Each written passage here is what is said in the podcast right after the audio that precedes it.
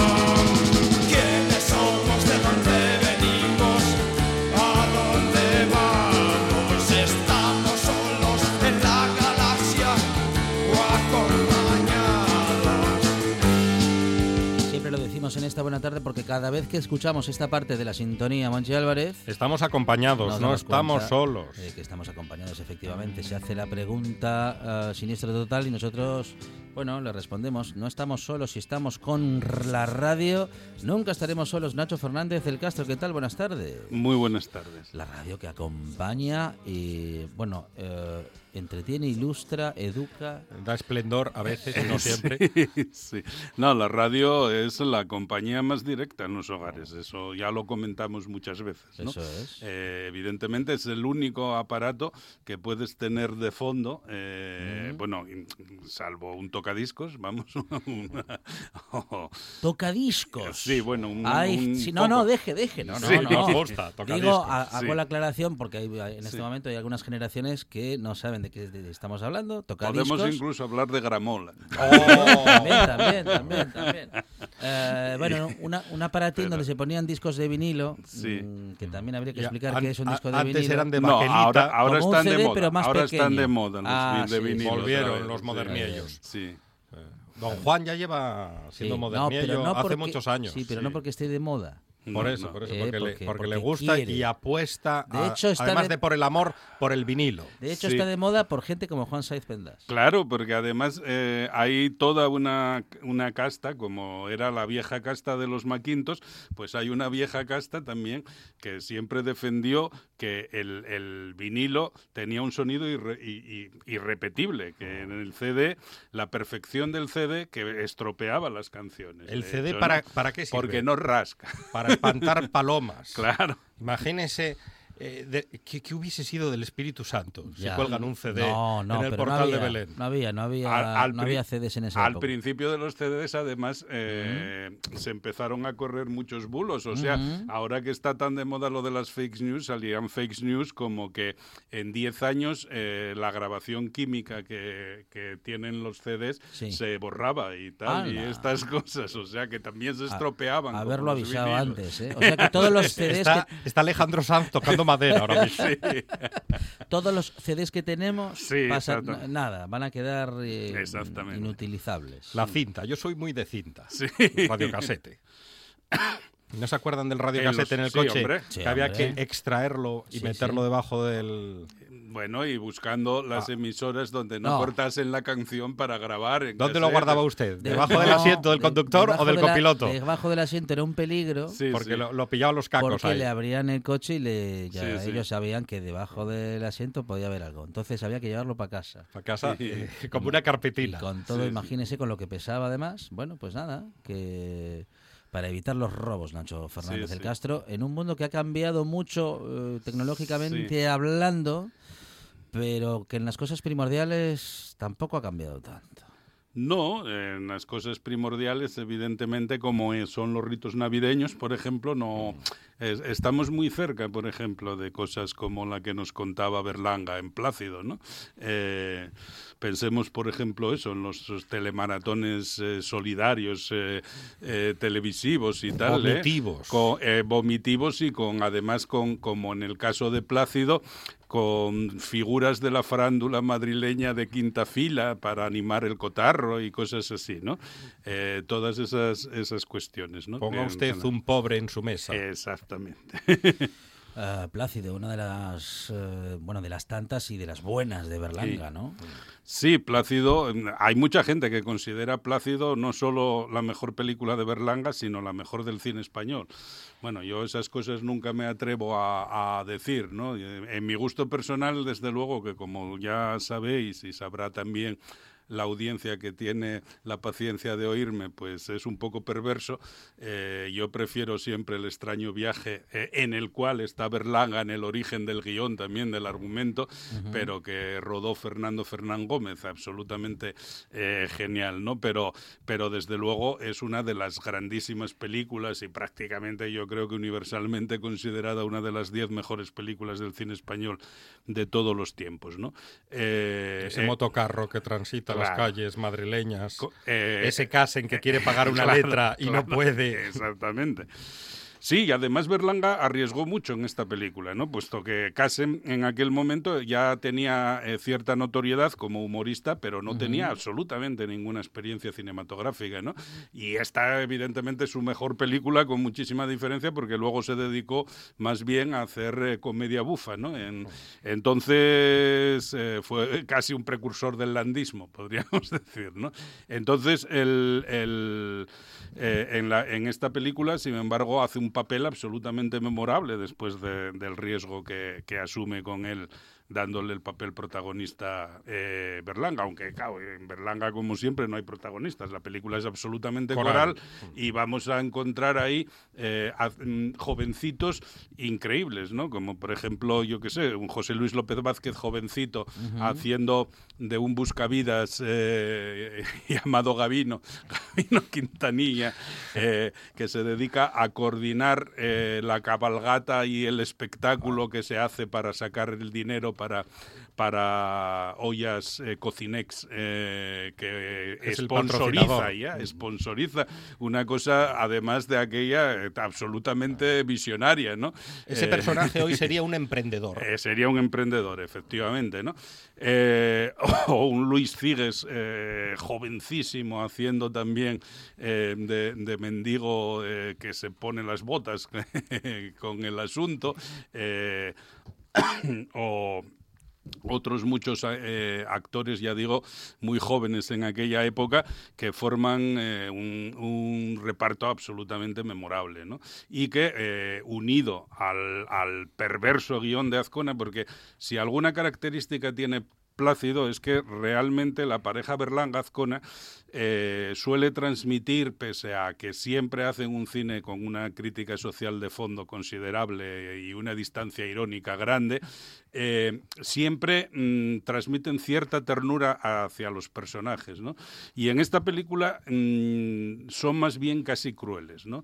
Son eh, casi crueles. De hecho, mm, algunos eh, cineastas con tendencia a la metafísica, como Víctor Erice, llega a decir que en realidad Plácido lo que habla es de la incomunicabilidad entre las personas, porque que, que lo que muestra es cómo mm, nadie es capaz de comunicarse verdaderamente de forma eh, sincera con nadie, ¿no? Eh, bueno, y en parte es cierto, pero o, o- o José Luis López Vázquez mismo dice que las películas de Berlán en general y esta en particular que, que eh, no hablan de la España del momento, sino que hablan de la España eterna, ¿no? y en gran parte es verdad. O sea, toda esa hipocresía que se denuncia, eh, esa, esos ricos de, o ricas en este caso del pueblo organizando el ponga un pobre a su mesa en Nochebuena eh, como campaña, eh, pero dándole boato y publicidad, eh, no, no con una caridad dirigida a, que la mano izquierda, como dice la Biblia, no sepa lo que hace la derecha, ¿no? Pues todo eso sigue muy presente en, en nuestra sociedad.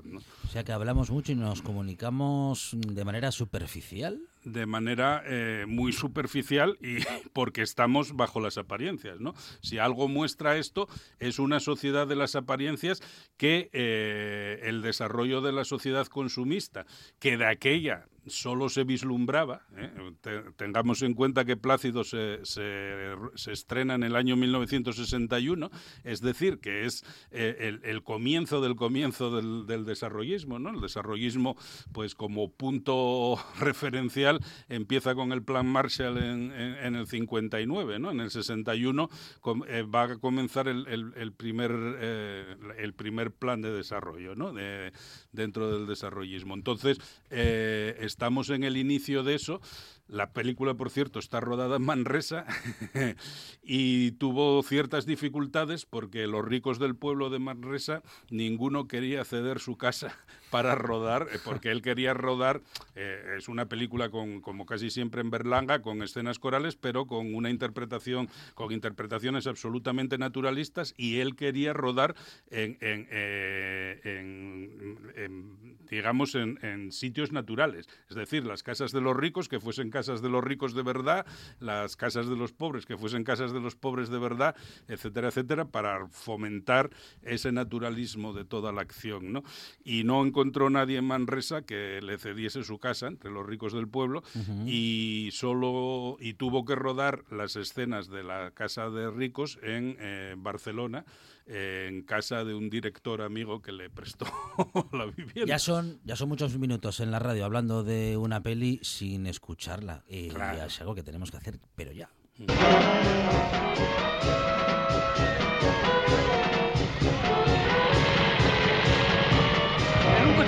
yo no subo. Es más vistoso, se ve mejor. Yo no monto en este carricoche con este jamón. ¿Qué ocurre? Señorita, la calidad exige. Claro, no empieces con tus aires. Pero esto no es lo que estaba en mi contrato. Déjate de contrato y ten cuidado con la cazalla. anda. Las flores son para mí, para mí. Súbate, súbate. Por favor.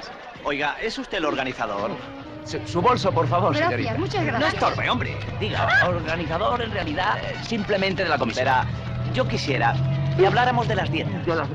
Ah, entonces lo de ustedes no es una colaboración desinteresada. Hombre, yo soy un profesional. Eh, francamente, no sé. Eh, Zapater de su negociado. El, señor de la piel le atenderá, seguro. Gracias. Retrátanos, Gabino, por favor. tú, no foto. puedo, tesoro, compréndelo. A tu sonríe como una reina. Oye, cartas hay un tío que no quiere subir al valerosamente. camión. Hay un ¿Qué tío que no hacemos? quiere subir. Pero qué barbaridad. ¿Qué? Dígame, señor, ¿cuál es su caso? Me niego a continuar aquí. Esto es un ultraje a mi categoría. ¿Categoría? artística. Sí, señor, sí, señor. He hecho cinco viajes a América con Doña María y con Morano. Muy y ahora interesante. me quieren meter ahí. Na- nada. Yo estoy condecorado. Sí, me niego, nada, me niego. nada, no se preocupe, se lo arreglaré. Ah. De momento suba mi vehículo. Plácido, acomode al Aquí señor. en el transportín. ¿Qué? ¿Que todo va bien por ahí, eh? Vamos tirando, Ya pueden comerse el pavo, ofrézcale al pobre cordialmente. Ya no hay, se ha acabado. Que, que se ha acabado, que- pero qué horror, no sé, simule, ofrézcale los huesos. ¿Y el champán? Si quiere usted pasar hay. por una taberna, compramos vino. Pasar por una taberna a comprar vino, no, no, si a simular, a fingir, eh, siempre con problemas. ¿Le importaría pasar al otro lado? Sí, otra Sí, vez sí, a la derecha molestándome. mejor, es por el peso, lo compensamos. Cuidado, que se carga el A micro. simular, a fingir, Sí. siempre con problemas. Podrían ser lemas muy españoles. No importa Sí. muy bien lo que suceda, sino más bien lo que se vea respecto de se lo que vea. suceda. ¿no? Evidentemente. Ahí eh, la película está rodada, eh, como siempre hizo Berlanga, eh, en plano secuencia, eh, y hay planos secuencias memorables. Este es uno de ellos. Esto es, es- es- toda esta secuencia que hemos oído es- está dentro de un plano único y, y en el que entran y, que- salen no, no, personajes y si- continuamente. y si- y sigue. y sigue, y sigue.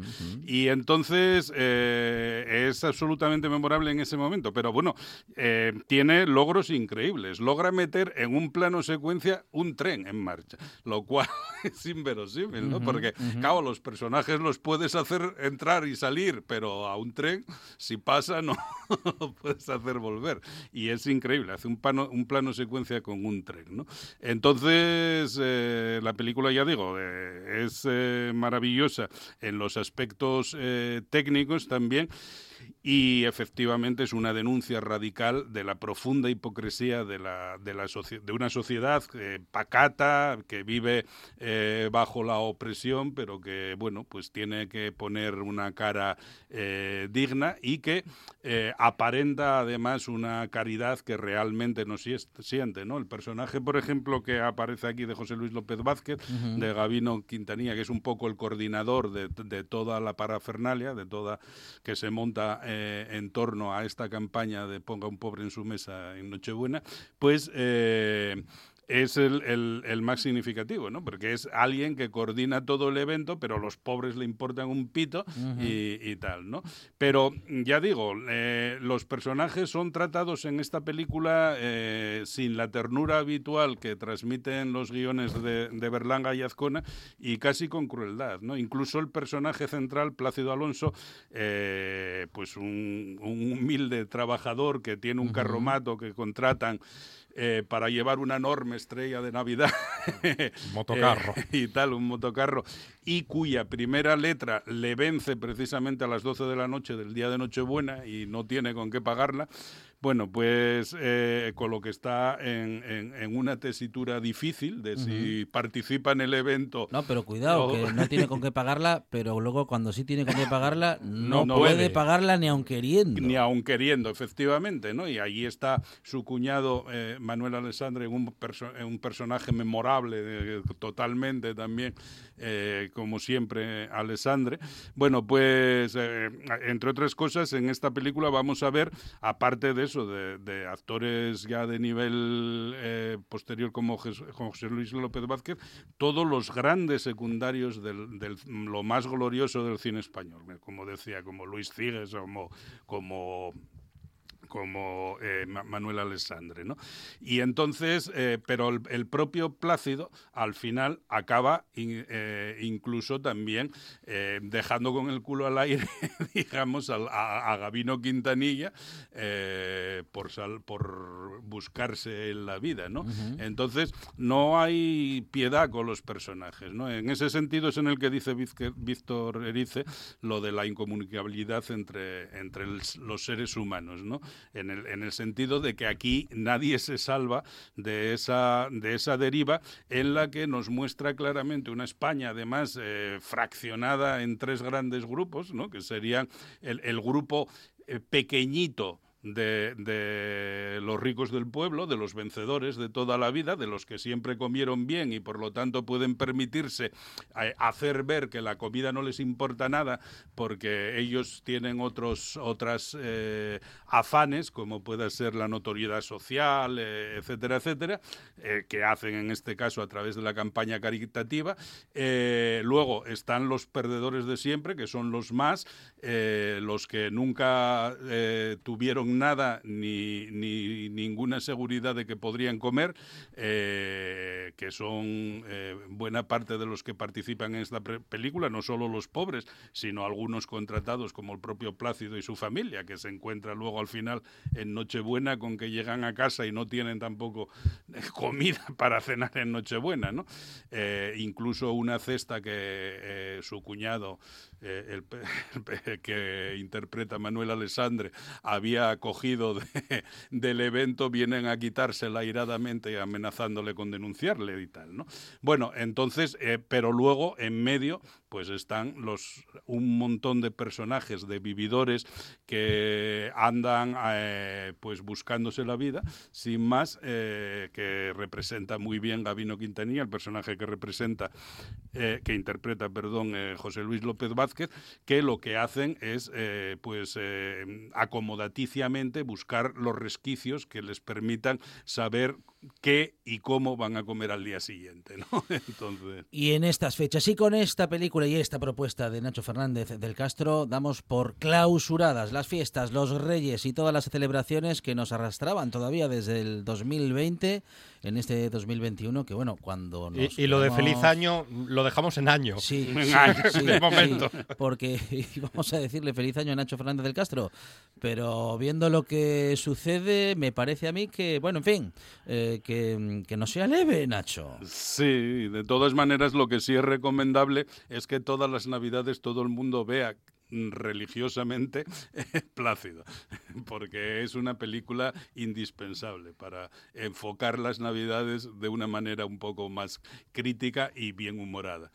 Nacho Fernández del Castro en esta buena tarde, Nacho. Muchísimas gracias. Muchísimas gracias a vosotros. Estás escuchando. Estás escuchando RPA, la radio autonómica.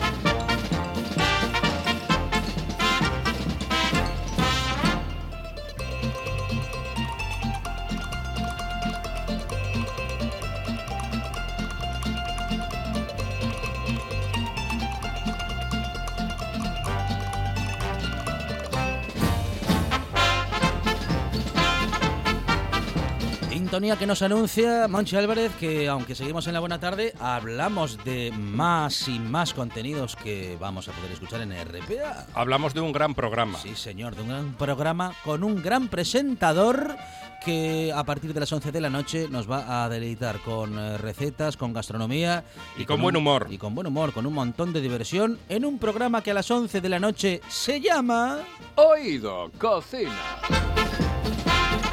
Bueno, se llama a las 11 de la noche y a cualquier hora. En realidad el nombre es el que es y se emite a partir de las 11 de la noche. Y claro, lo ha dicho muy bien Carlos Novoa, su presentador. Carlos Novoa, ¿qué tal? Buenas tardes. Hola, muy buenas tardes, saludos cordiales. Pues sí, vamos a tener programa y además programa encantador, formidable, maravilloso. Eh, hoy Es- muchas eh, gracias. estupendo. Ah, el programa. Ah, no, creía que programa. lo decía a nosotros. Porque mira, hoy vamos a tener eh, a bueno, pues un tipo que nos va a recomendar. Es uno de los tipos más populares que hay en, en la capital del Principado.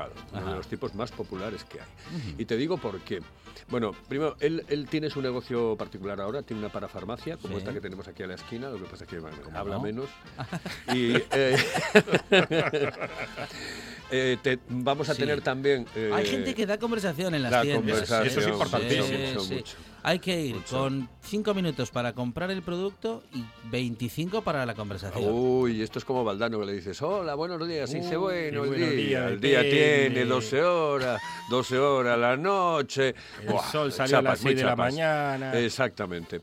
Bueno, la cuestión está en que hoy vamos a tener un tío tremendamente popular que tiene una parafarmacia en la capital del Principado, concretamente en la calle Independencia. ¿Para qué? Pero, pues, ¿cómo? Para, ¿Para qué? farmacia, Ah, para, para farmacia, farmacia. sí, sí, para, para, para Seguridad. farmacia. Para farmacia. Y eh, es, es muy conocido No va, porque... no va a creer Carlos Novoa que el único que hace chistes malos es. No, para nada, Es en absoluto. Además es un homenaje a Tipi Cole, Sí, con aquello sí, de sí, para, ¿para qué? paraguayo. paraguayo. Claro. Paraguayo. Bueno, pues eh, como os iba diciendo... Sí, ya lo como- tres es- veces, Es sí. que voy a, voy a acabar hablando como Fray Luis de León o como el otro, como era aquel que decía... como... Como habíamos dicho, como estábamos diciendo, como dije ayer, ¿no? Bueno, pues la cuestión está en que mm, eh, es un- muy conocido, salió mucho en eh, programas televisivos, en tertulias radiofónicas eh, dedicadas al mundo del fútbol, etcétera, etcétera, etcétera, en eh, tertulias radiofónicas, etcétera, en la capital del Principado. Y además es que es el nieto de Emilia La Picharra. Es Oh, decir, que qué- cuidado. Es Qué que no personaje es- la picharra. Exactamente, exactamente, que en paz descanse la pobre. Bueno, Fan number one del equipo azul. eh, increíble. Yo tengo una anécdota con ella gastronómica. ¿eh? Eh, la primera vez que yo fui a Madrid fui a ver un partido del Oviedo, ¿eh? un Oviedo Real Madrid, que ganó, por cierto, el Madrid 2-0. Cuando íbamos ahí con las banderas azules y blancas nos decían la gente, ¿qué sois periquitos? Exactamente. Y bueno, íbamos allá eh, y en- en- bueno, salíamos por la noche, a las 11 de la noche, en el tren que iba directamente a Madrid. Te dejaba a las 8 de la mañana en Madrid. Pasabas el día en Madrid, veías el partido y volvías al día siguiente de la misma manera. A las 11 de la noche volvías para acá. Bueno, pues eh, nos tocó en el departamento contiguo, íbamos en segunda. De aquella creo que había hasta tercera. Es- sí, sí, y no hablo de categorías de fútbol. eh, eh, pero nosotros estábamos en primera. Es decir, el Oviedo estaba en primera, yo viajaba en segunda ¿Y y, la había una tercera. ¿La y había... Picharra iba en no, no, no, sí, sí, sí, iba en segunda conmigo en un departamento al lado y me comió todo el chocolate. Me Ah, comió el ¿le chocolate. Bueno, el comió parte. Bueno, yo creo Eh, que sí que le gustaba. Pero dice, Chavalín, trae. yo de aquella tenía pues 14, 15 años. ¡Oh! Sí, sí, o sea que... Y era la primera vez que viajaba yo a Madrid, madre mía.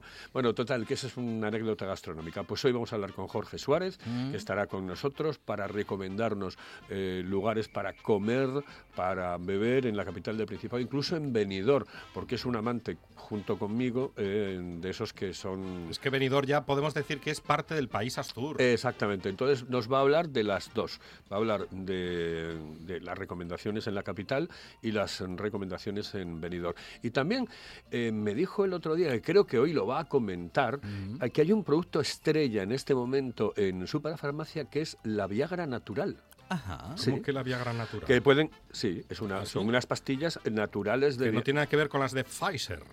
No, estas no. no, no, no, no, no, no, naturales. no, esto es una vacuna. Esto No, es- pero es que No. Pfizer, antes de la vacuna sacó Sí. la Viagra. ¿La Viagra? Sí. Ay, no lo sabía, no lo sabía, no lo sabía. no lo- creí que estabas hablando de la vacuna. Sí. No. Pues eh, eh, esta es natural, es decir, es con componentes naturales, Oh, con lo cual gente que tiene problemas de corazón, etcétera, las puede tomar. Bueno, Y oye, eh, ¿Y de qué está hecha la Viagra? no natural? tengo ni idea, eso ya supongo que se lo preguntaré esta noche, pero son componentes naturales. claro.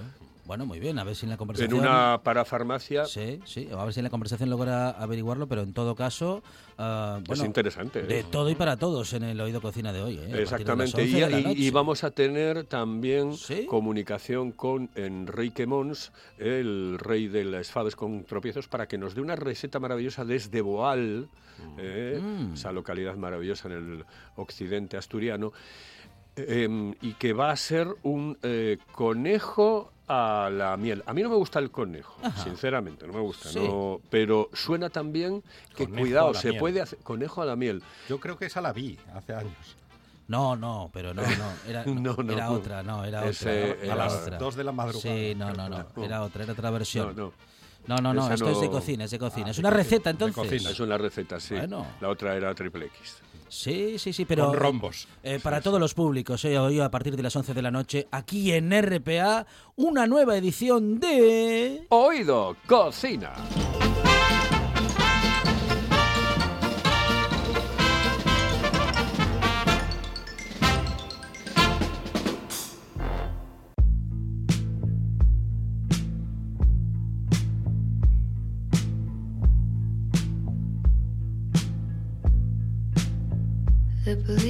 Met the plane.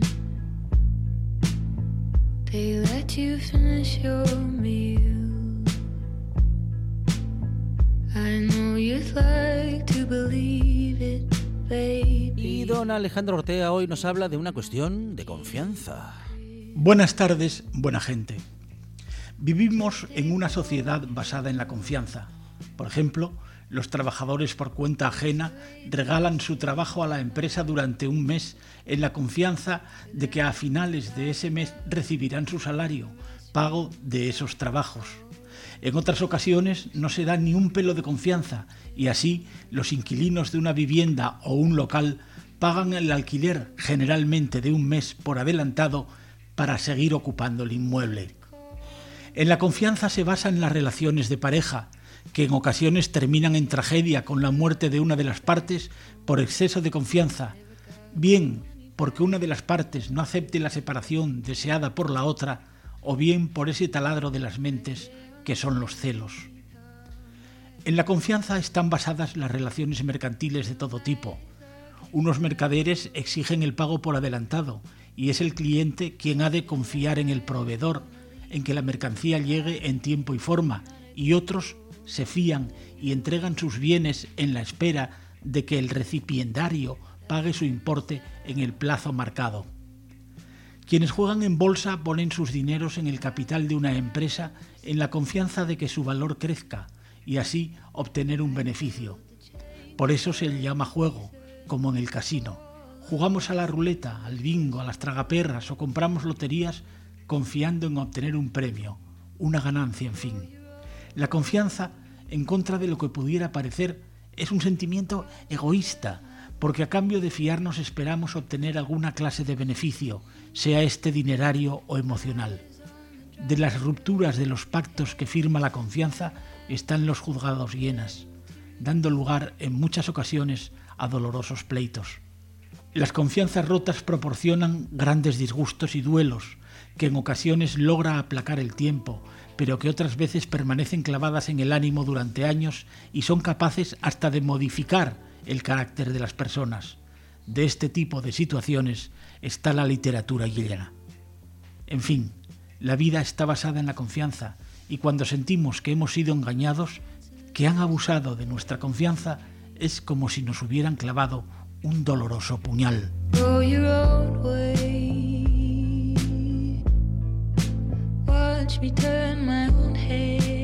Y siempre confiando en la radio, claro, porque aquí obtenemos información, cercanía y siempre estamos hablando de lo que más nos importa. Claro, hablamos de Asturias.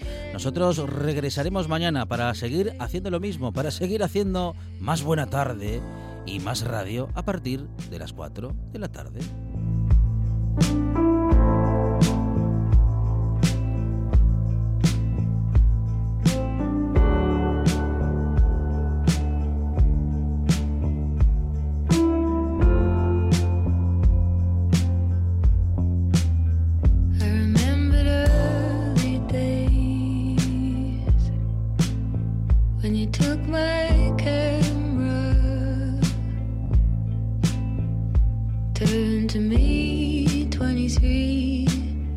naked on your bed, looking straight at you. Do you still have that photograph? Would you use it to hurt me? Well, I guess it's just my life, and it's just my body.